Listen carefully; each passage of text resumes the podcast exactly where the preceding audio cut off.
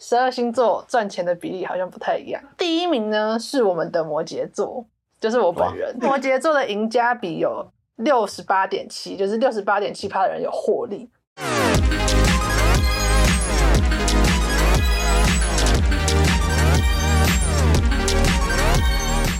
欢迎来到快转 Web Three，我是静人。我是袁婷，我是 Ray。好，今天全员到齐哦。呃，今天是这个二零二四年农历春节放假的前一天哦，所以大家马上就要迎接六天的春节假期。那今年是龙年嘛，龙是华人最喜欢的动物。其实我不确定龙算不算是动物，但是在币圈里面有蛮多动物的。那最常见的就是狗，还有青蛙。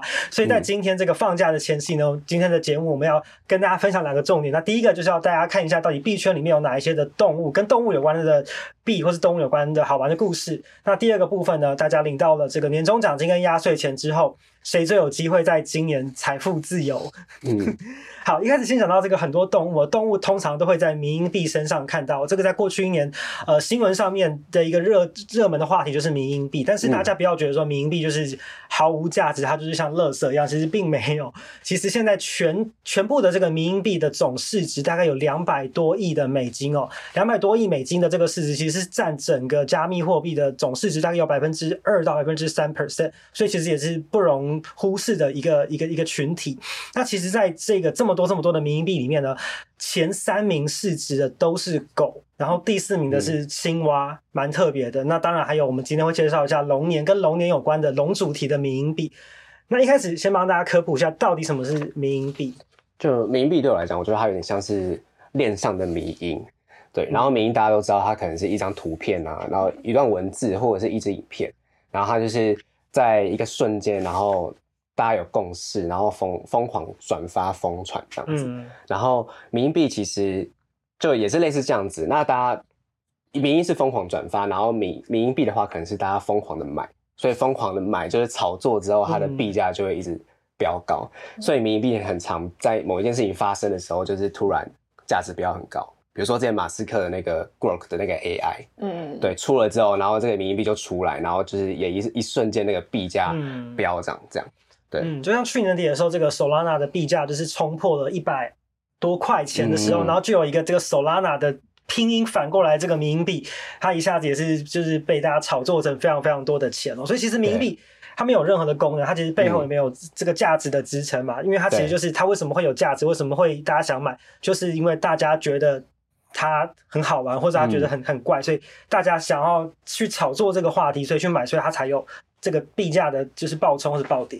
对，它就不像比特币或者是以太币这样，就是有比较多生态系的应用。嗯，它就是靠炒作这样子。嗯，好啊，大概了解一下什么是迷因币及它到底哪里有价值之后，嗯、我们来看一下，就是跟动物有关的币。今年是龙年，龙年的话有没有跟龙有关的迷因币？最近有一个很红的，就是 Solana，因为刚刚静源有讲到嘛，Solana 最近。二零二三年底的时候突然飙高，嗯，然后那时候就有一个跟龙有关的这个 City Dragon 的迷因币就爆红。它是 Solana 链上的吗？对，它是 Solana 链上的一个迷因币。然后那时候它为什么会爆红呢？其实算是有一个小彩蛋吧。那时候是呃十二月十七号的时候，这个 City Dragon 上线。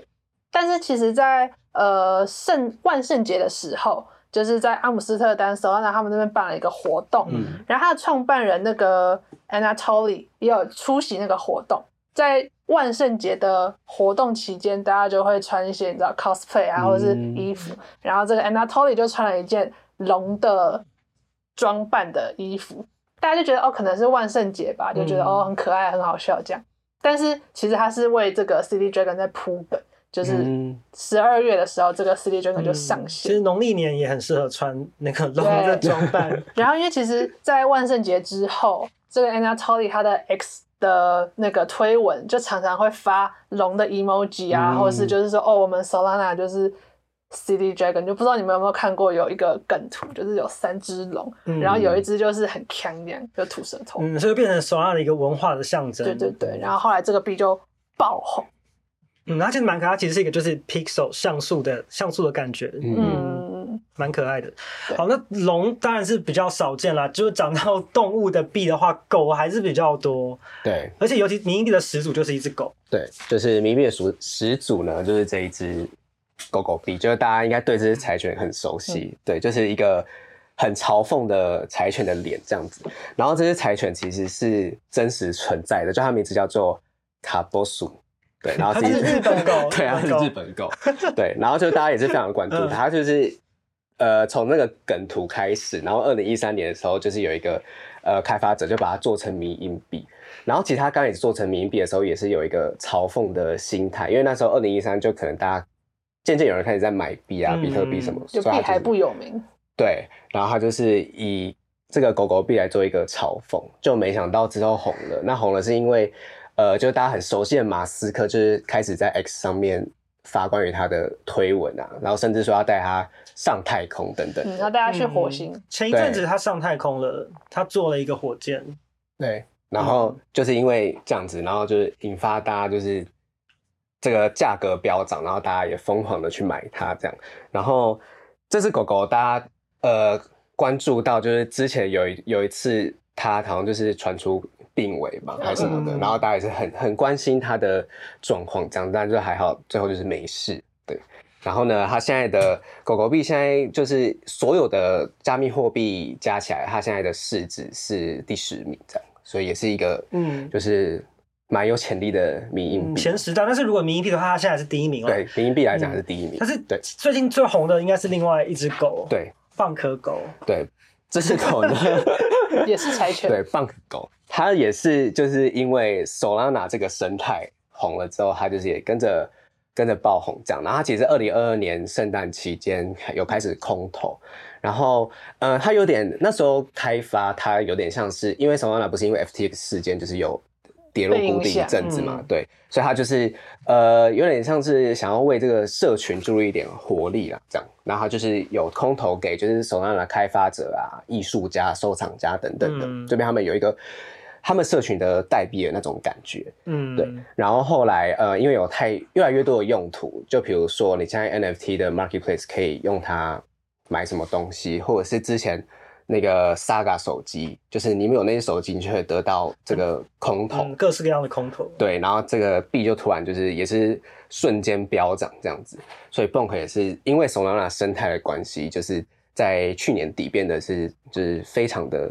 火就搭上 Solana 的热潮，对对对对，嗯、没错。那除了狗狗之外，嗯、大家比较常看到应该就是青蛙。这张有点小，大家画面上我不知道看不看得清楚。这个青蛙其实历史非常悠久，它是源自于二零零五年，呃，有一个美国漫画家叫做马特·弗里，他的一个连载的漫画叫做《男孩俱乐部》。那这、嗯、这个漫画在零五年推出的时候，它不是太有名了，就是没有什么人知道这个东西。那它会红是在二零零八年的时候呢，就是在这个美国的论坛 4chan 上面，有网友把这个。佩佩蛙的图发到这个讨论版上面，然后所以就引起大家的关注，所以它在二零零八年的时候就爆红了一次。那这个佩佩蛙它的精神呢，就是它就是舒服自在开心，只要它爽就好。所以这是它的一个这个佩佩蛙的人生哲理 跟精神哦，舒舒适愉快快乐与世无争，然后就是爱好和平这样子。好，然后但但是呢，呃，他也有扯上蛮多的争议哦。他第二次的爆红是在二零一五年，那时候是美国的川普跟希拉蕊他们在竞选这个当时的美国总统。那川普团队的这个支持者，他们就把这个佩佩蛙的这个蛙的造型呢，放上这个川普非常招牌的这个金金黄色的油头，然后把它改编成一个 青蛙版的川普。然后就这个东西，就是被这个白人至上跟这个白人至上主义画上的这个等号有关联性哦，所以当时就是那个川普样子的青蛙也有一些这个呃勾起一些这个仇恨的言论，跟在网络上面的一些敌对哦。那这个当时这个对手希拉蕊团队他们还批评说，这个青蛙是邪恶的卡通青蛙。对，所以就跟这个佩佩蛙它本身这种爱好和平，然后觉得它只要开心就好这种精神，其实是蛮冲突的。嗯，那马特·佛里就是这个漫画本来的作者，就觉得、欸、不行，这太多纷争了，所以他在二零一七年的时候，在最新连载的漫画，他就在这个最新的这个漫画里面，把这个青蛙就是让它让它死掉，就是走走入了这个棺材里面。那当时在网络上面还有很多网友一起来参加这个佩佩蛙的葬礼。对，所以你回顾佩佩蛙的一生，其实是蛮讽刺的。他本来想要追求就是开心，但是他让他红，让他受到关注，却是因为仇恨，嗯，嗯，就是政治蛮讽刺的，对对对。但他本来就是一个蛮红的迷因啦，是也有人说他是网络上的这个迷因的圣经，但是他跟币有关系，其实是蛮最近的事情，是在二零二三年的四月。这个佩佩蛙币才正式的发出，所以到现在其实佩佩蛙币问世还不到一年的时间，但是它所这个它的吸金功力跟它的这个旋风其实是非常大的。它在佩佩蛙币在上市的三个礼拜之后，它的市值就到了十亿美金。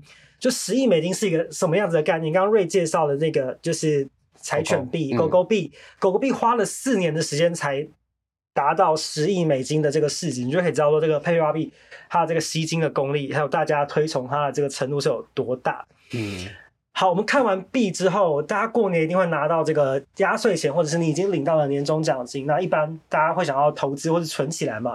那大家过去几年可能比较红的，不外乎就是这个呃买股票啊，或者是说去买这个零股来定存、买基金。但是 Z 世代在投资上面的选择应该就蛮不一样的。对，Z 世代就是其实有很多的，就是调研报告。然后，呃，美国这边的话，他们说美国 Z 世代的投资者，他们其实最受欢迎的会是加密货币这样。嗯。那台湾的呃原因呢？其实前阵子也有一个报告是说，呃，他们把 Z 世代第一在九七一九九七年到二零一二年，对，嗯，就是跟我们有点擦边。对网络原生的世代了。对，网络原生的世代。然后他们就是呃。里面他的调查里面，Z 世代有百分之二十二点四的人，他们的虚拟资产有百分之五十是布局在呃，应该说他们的投资有百分之五十是布局在虚拟资产上面，所以其实是就是算是跟其他世代比起来是非常高的。然后还有一个特色是他们很喜欢合约交易的，就是玩一些风险可能大一点的，嗯，对，因为年轻就可以承受比较大的风险，对对对对。然后有过半数的人他们会。投资民营币，就是我们刚刚讲的那些，就是可能风险稍微高一点的币种这样子。嗯，对，或是可能就是信仰，不一定真的想赚。对，然后、嗯、呃，除了 Z 世代之外，就是他有讲到呃 Y 世代，可能就是算是比较我们这个世代会是了解学、嗯、呃加密货币，比较了解加密货币的人这样。嗯，其实这跟成长的经验有关啦，嗯、因为。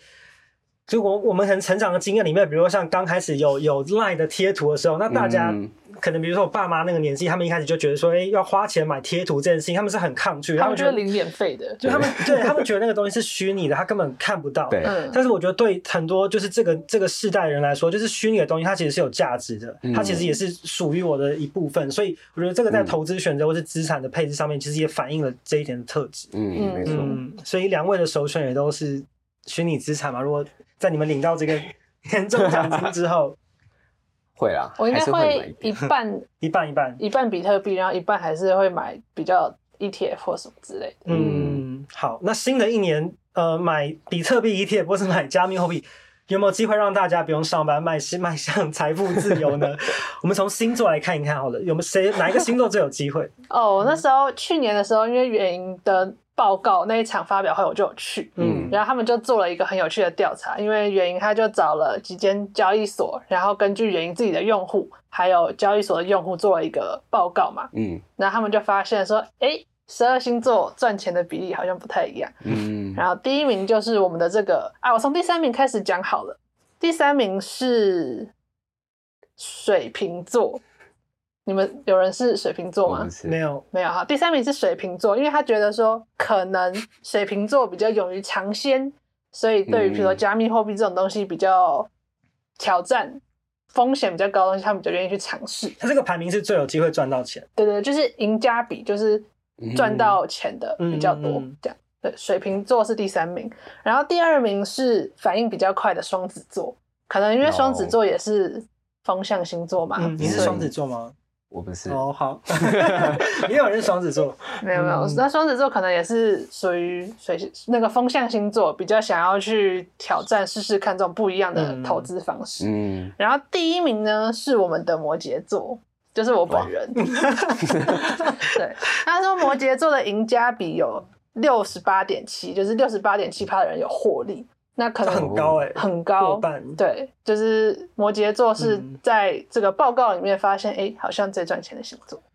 那巨蟹座有上榜吗？巨蟹座在大概后面数过来比较快，可能是八名，第八名左右。哇，蛮后面。那瑞呢？我是双鱼座，双鱼座有在？双鱼座是第四名，第四名，对，还不错，大概是六十四点八趴。嗯，希望你们今年都有赚 赚大钱的机会。所以其实年终应该要 all in。哦，二零二三年中间的时候，对对对，那应该要 all in 比特币。嗯。而且其实不只是刚刚可能袁婷跟瑞分享到是这个年纪还有星座的问题，其实今年本来在这个投资的选择上面就已经有多蛮多的选择，因为今年一月的最大币圈最大的新闻就是美国的这个比特币现货的 ETF 在历经了十年之后终于正式的通过，所以其实现在大家要投资虚拟资产也不用像以前这么复杂，你还要去交易所开户，然后搞懂这个链那个币，然后这个什么钱包一大堆，你用买股票的方式其实也可以参与到虚拟金融的成长，然后还有这个比特币的这个。它飙涨的一些好处，喔，嗯，所以其实也可以成为大家今年领到压岁钱或是年终奖金之后的一个投资的选择。嗯，好啦，还是希望今年大家都新的一年可以赚大钱，而且龙年大家应该会觉得不知道哎，欸，但你觉得龙年对你来说有特别的不同吗？没有啊，但是龙感觉算蛮吉祥，感觉运会比较好一点，嗯，对，感觉今年运势都会比较好。但你是不是会冲太岁啊？对我，我今年要去那个安太岁，对对对对。那你怎么知道？因为我们年纪差不多，差一点点。好啦，那最后就祝大家新年快乐！希望大家，你可能今天开始返乡或明天开始返乡都可以没有塞到车。嗯，好，那我们过年一样没有休息，所以在大年初五的时候，我们一样会准时的更新。那我们就下周见喽，拜拜，拜拜。